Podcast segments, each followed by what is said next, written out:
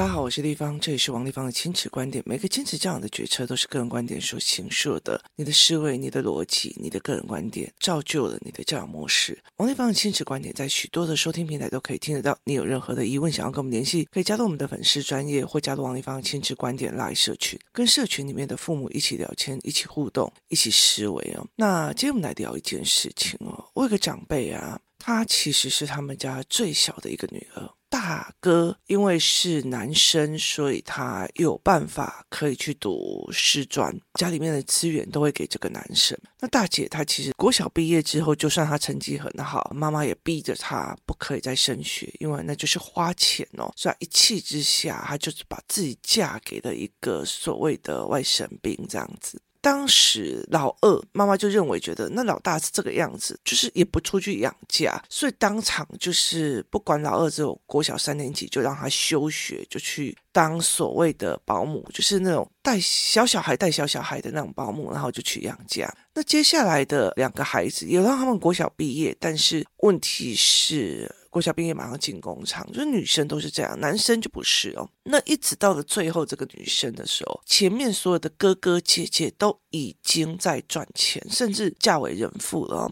所以其实就是他等于是全家的重担都已经没了，所以他可以一直一直升学上去。然后他也有找到一个比较好的工作，就是他在经济上其实比他其他的姐姐们都还算好。所以他会觉得说他有点欠这些姐姐的，那他出去也会很会，就是花钱给这些姐姐们，就是很舍得给这些姐姐们花钱这样子。可是我觉得一直到很后面，我一直在看，当这些姐姐们陆陆续续的生病啊，人走了之后哦，就是他在人走了之后，那我就一直在看这个过程哦，因为我发现他就算给姐姐们。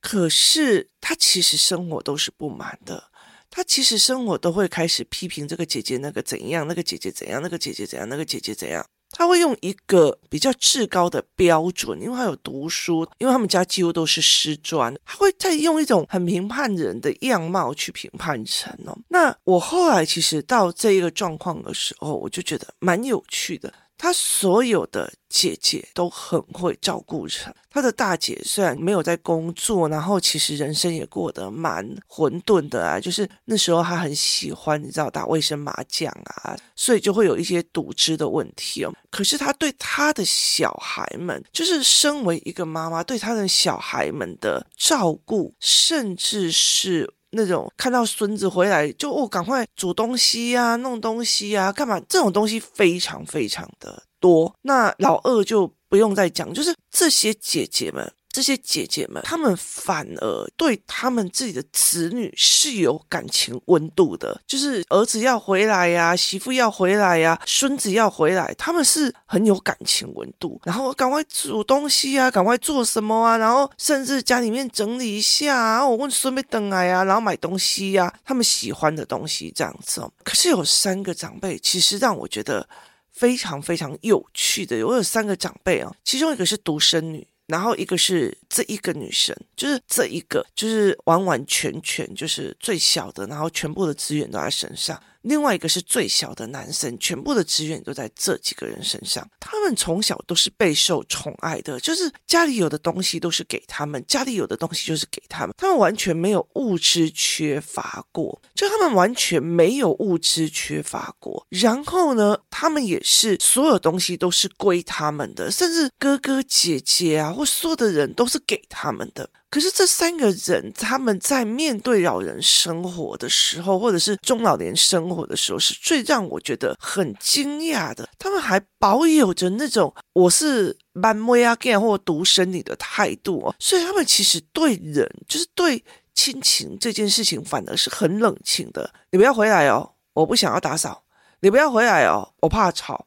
你不要回来哦。然后呢，甚至有些小孩回到家，他就一直骂，一直骂，一直骂。那有一个，他是从头到尾，就是他只带着他的老公，其他所有东西，小孩回来干嘛我都没有。不要回来，不要造成我的麻烦。要约约出去外面吃，不要回家，不要干嘛。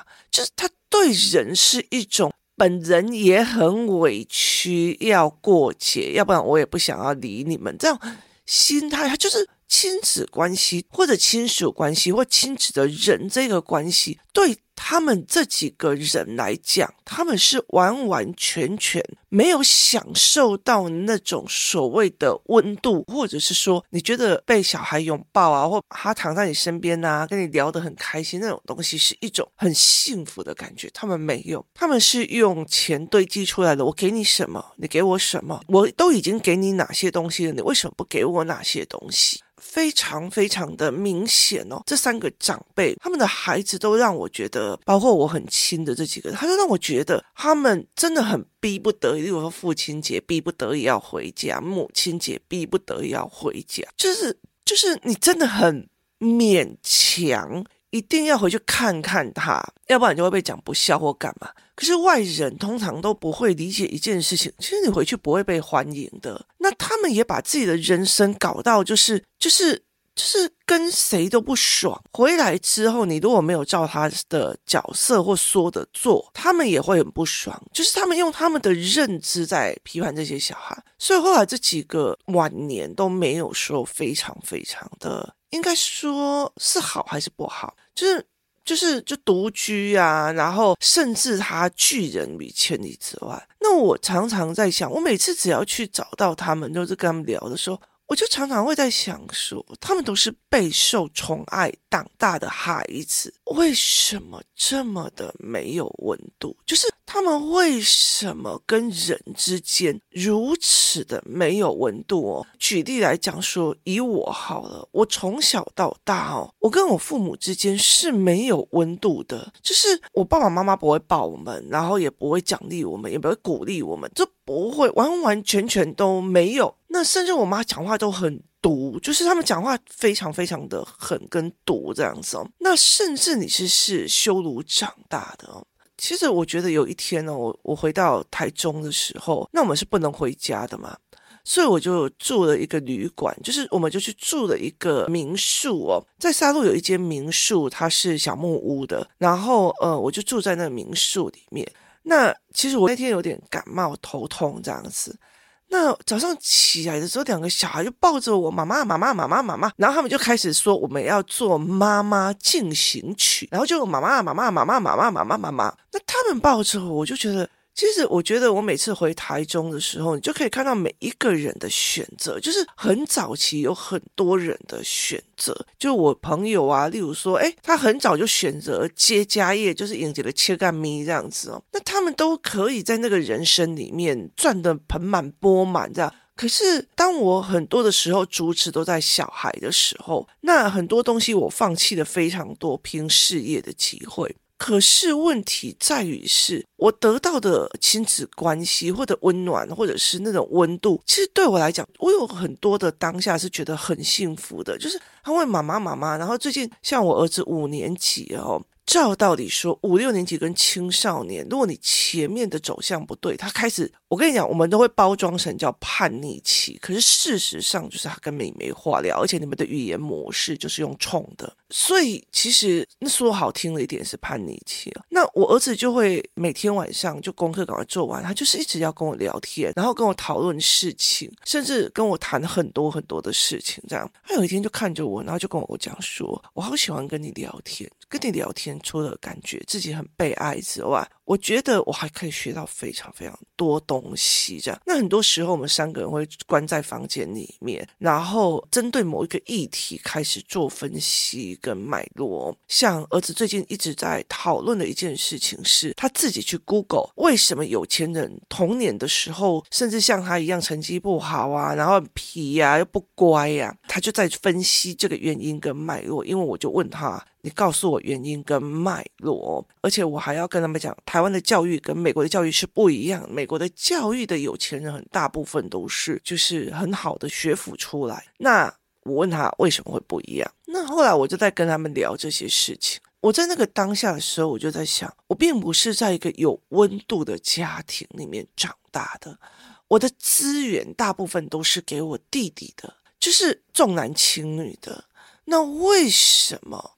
为什么我会有这种温度？我常常会想一件事情，是在于是说生小孩这件事情，尤其我女儿刚出生，或者是她那时候三四岁的时候，我记得有一次印象非常非常深刻。我有一次她三四岁的时候，然后她牵着我走在马路上，我那时候心里在想，因为她抬头望着我跟我聊天这样。我就在想说，我这一辈子没有被人家全心全意的爱过。就这个孩子，他真的满心满眼都是你。所以我那个时候，我就告诉我，不要去背叛这一份的信任跟爱，所以我才会这么努力的去看亲子关系跟亲子教养。可是我就在想，如果你童年没有爱，你童年你也感受不到爱。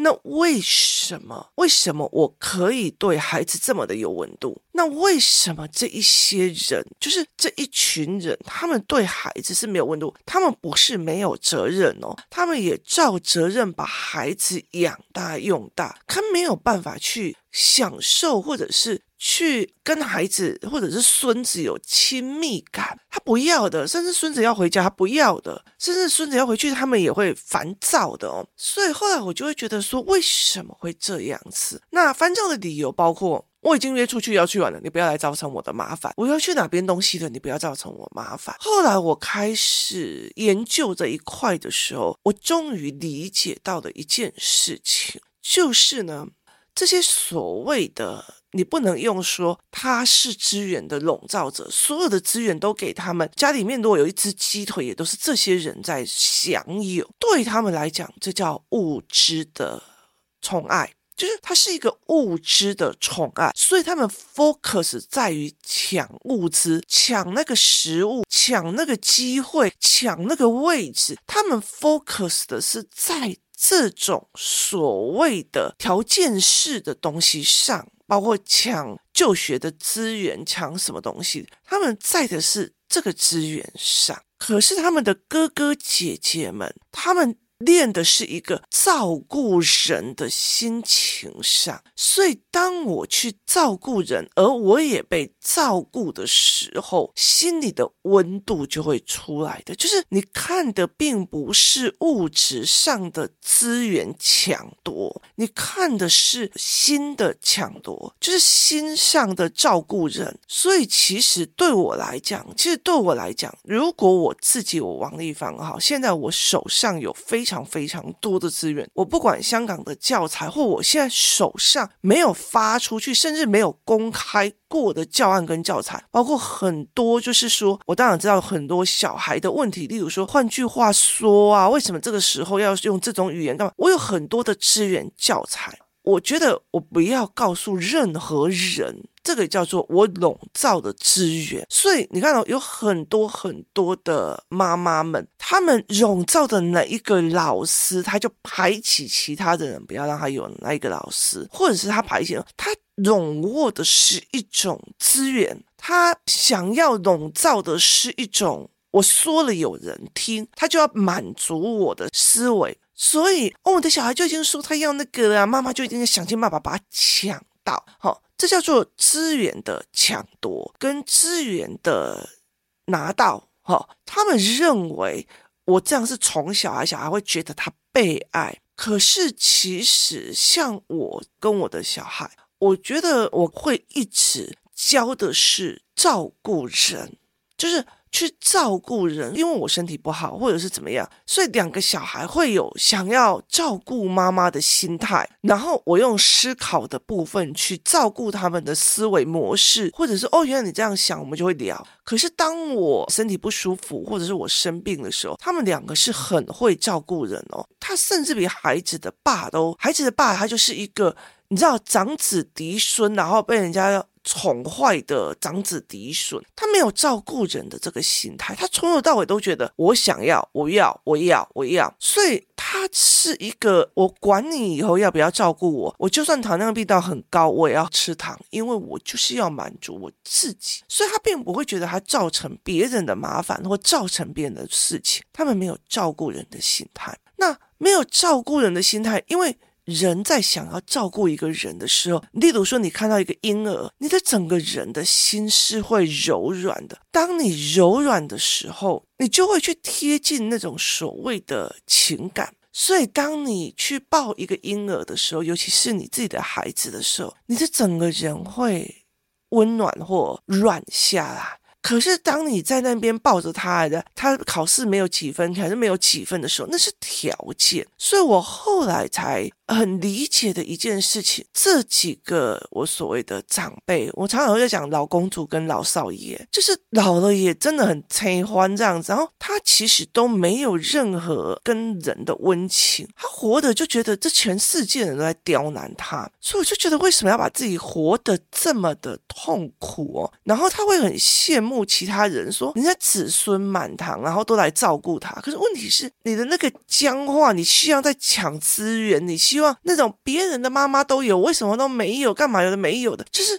你还是那种独生女，或者是满妹啊的那种。为什么姐姐有我没有？为什么没有？那他到最后变成哎，谁的小孩都给他妈妈多少钱了？还会赞助他自己出去玩呢？哦，然后他会清点哪一个小孩比较孝顺，因为他上次给多少钱？怎样有的没有？就是他用这种很。条件式的价值来看人际关系，他很羡慕其他的姐姐或哥哥们，他们家庭就是和乐融融啊，然后聚在一起呀、啊，然后很开心。他完全没有去看到这些东西，是因为他的姐姐会照顾这些人，而这些人也会照顾他。就是照顾这件事情，照顾人这一件事情，是得到了心跟心的交换的这个关系，所以。它其实就是一个很重要的一个概念，所以我后来才会在想说，对，这些小孩都是被偏爱长大，为什么？为什么有很多人他可以就觉得，我看到我的孙子，我的整个心就软了，我的肩膀就松了。可他们其实看到孙子还会指指点点，指指点点。我印象最深刻的是一个妈妈。她其实连对自己的女儿都是哦，那甚至对自己的孙子跟孙女都是，就是就是整个用条件是别人的孙子都可以考上哪里，你怎么都不行这样。然后呢，甚至孙子回来衣服没有穿得很整齐，拜托你从高雄回去看阿嬷，去台中看阿嬷，你开车开整路呢，你回来你的那个衣服还要像整烫过的样貌去看阿嬷哦。所以她其实是活成了一个所谓的严格老太太的样子哦。那后来到最后，因为这样子的比较，因为这样子的压力哦，导致女儿要回家带小孩回家的时候压力很大。就后来他们就因为这样比来比去，比来比去哦。后来一个孙子其实受不了的，因为他做了一件事情，就是。他为了要得到了一个好的成绩或一个好的名次，所以他去做了一些比较比较没有让人家觉得说，诶，他没有得到了。就是例如说，他本来是第一名，然后后来掉到第十名，他后来就自杀，就是他。他没有办法回去去面对这一些指控，或者是这些指指点点，因为他从小是这样长大。我就觉得，为什么一个老太太要把自己弄到这么老了以后，还要跟世界对干的样貌？所以我后来其实在这整个过程里面，在思考这几个，我的身边有非常非常多的老人家，那我常常会去跟他们聊，因为我你自己想，我阿嬷就有生十二个了，那我。外婆那边又生六个，你知道这样再乘以二，再这样扩散出去很可怕。尤其是我阿嬷那边哦，我看到我哥哥哦，就是你要跟他喊哥哥，可是他其实就跟叔叔阿伯年纪是差不多的，所以就是他们其实每一个人所呈现出来的样貌，就是包括说，例如说我们有个阿寿，他就是对人很客气，然后到处照顾人。你知道现在所有的人都好喜欢去他家，就是很多。多人都喜欢去他家，然后他们也真的赚得盆满钵满这样子。就是你会了解是，他的老了以后是所有的看到的都是笑脸，来看他的人，孙子啊、朋友啊，然后弟弟妹妹啊，什么都是看到都笑脸，看到都是一个放松自在的脸哦。可是有些老人家就不是哦。后来我就在了解一件事情，就是物质的堆演是物质，你帮小孩抢的是物质。没有让他去学会心软下来去照顾人，那个照顾不代表是一个责任，而是去帮人的那种东西。例如说，我今天晚上如果我女儿很晚很晚才下课，然后天气又很冷这样子。例如说，我女儿以前她在考高中的时候，然后冬天她去夜自习，夜自习晚上很冷很冷回来，那我知道她骑着脚踏车走这么远，很冷回来一定是很冷的，所以。我就会炖一盅汤，然后放在电锅里面，等他回来快要到的时候，我再把它再更热一点。所以他回来全身都是冰冷的时候，可以马上喝一口热汤，那他就会觉得哦妈，你对我真好，就照顾人的一个心情。那为什么呢？他为什么会觉得我对他真好？是因为他也曾经曾经在那个晚上的时候学会的照顾弟弟或照顾我，因为他知道那种我想要让你回来就有一碗饭吃或者一碗汤喝的那种心境。他看过这种心境，因为他曾经有过，所以这很大的一件事情哦，就是例如说我们对别的孩子，就是。我们去对别的孩子，就是去照顾别人的小孩。或者去照顾别人的需求，或者是帮别的小孩的时候，我的女儿会很清楚知道她在照顾人，她马上就可以知道哪一个人有在照顾别人，哪一个人完全没有，所以她很了解这件事情。当你照顾人的时候，或者期望为他好的时候，给他一点温暖的心是软的，而不是说，如果你今天要求是啊，你怎么不体谅我们这种人？我们真的没空啊，就是你其实比较有空，你就去做。这种心态是硬的哦，所以后来我就会了解一件事情哦，我就觉得说，有时候并不是家境的问题或骂的问题哦。我觉得在台湾有很多的人，他们就觉得他们自己童年多可怜，多可怜哦。可是他们说直的，就对我来讲，我就觉得哦，可是你所有的家事都不会做，那。代表就是，其实，在家里面，你们也没有可怜到你必须要像圣德瑞亚这样子去做很多很多的事。所以说穿了，我会觉得说那个不对啊。就很多的人真正在照顾人的，你看像像我们有几个长辈，他前面所有的哥哥姐姐们都很会煮饭，很会做家事，干嘛？就剩那个最后那个，他会觉得他很辛苦，他很累，他很干嘛？他什么都不会做，可是他就是很会哭可怜这样子。其实你没有能力啊，这有做事的人有能力都会清楚，就是你一定做就最带气，你才会有这种能力。可是，一看就没有能力，一看就觉得，那你为什么不体谅我？那你为什么不体谅我们这些人？就是那种心态硬的。所以我后来其实在这整件事情的时候，我一直在思考这些事情，这些备受宠爱的人，为什么他们没有办法感受到软下来的温情？为什么他们到这么老的时候，都还要好像在跟这个世界对着干的那个样子一样？我常常就跟他讲说，他真的是叛逆期没有过，你了解意思吗？就是他还是在那种爸爸妈妈宠溺的满模啊 get 的那个样貌里面哦，然后觉得全世界都要帮他的，全世界都要同理他，所以我就觉得那不是活得很辛苦吗？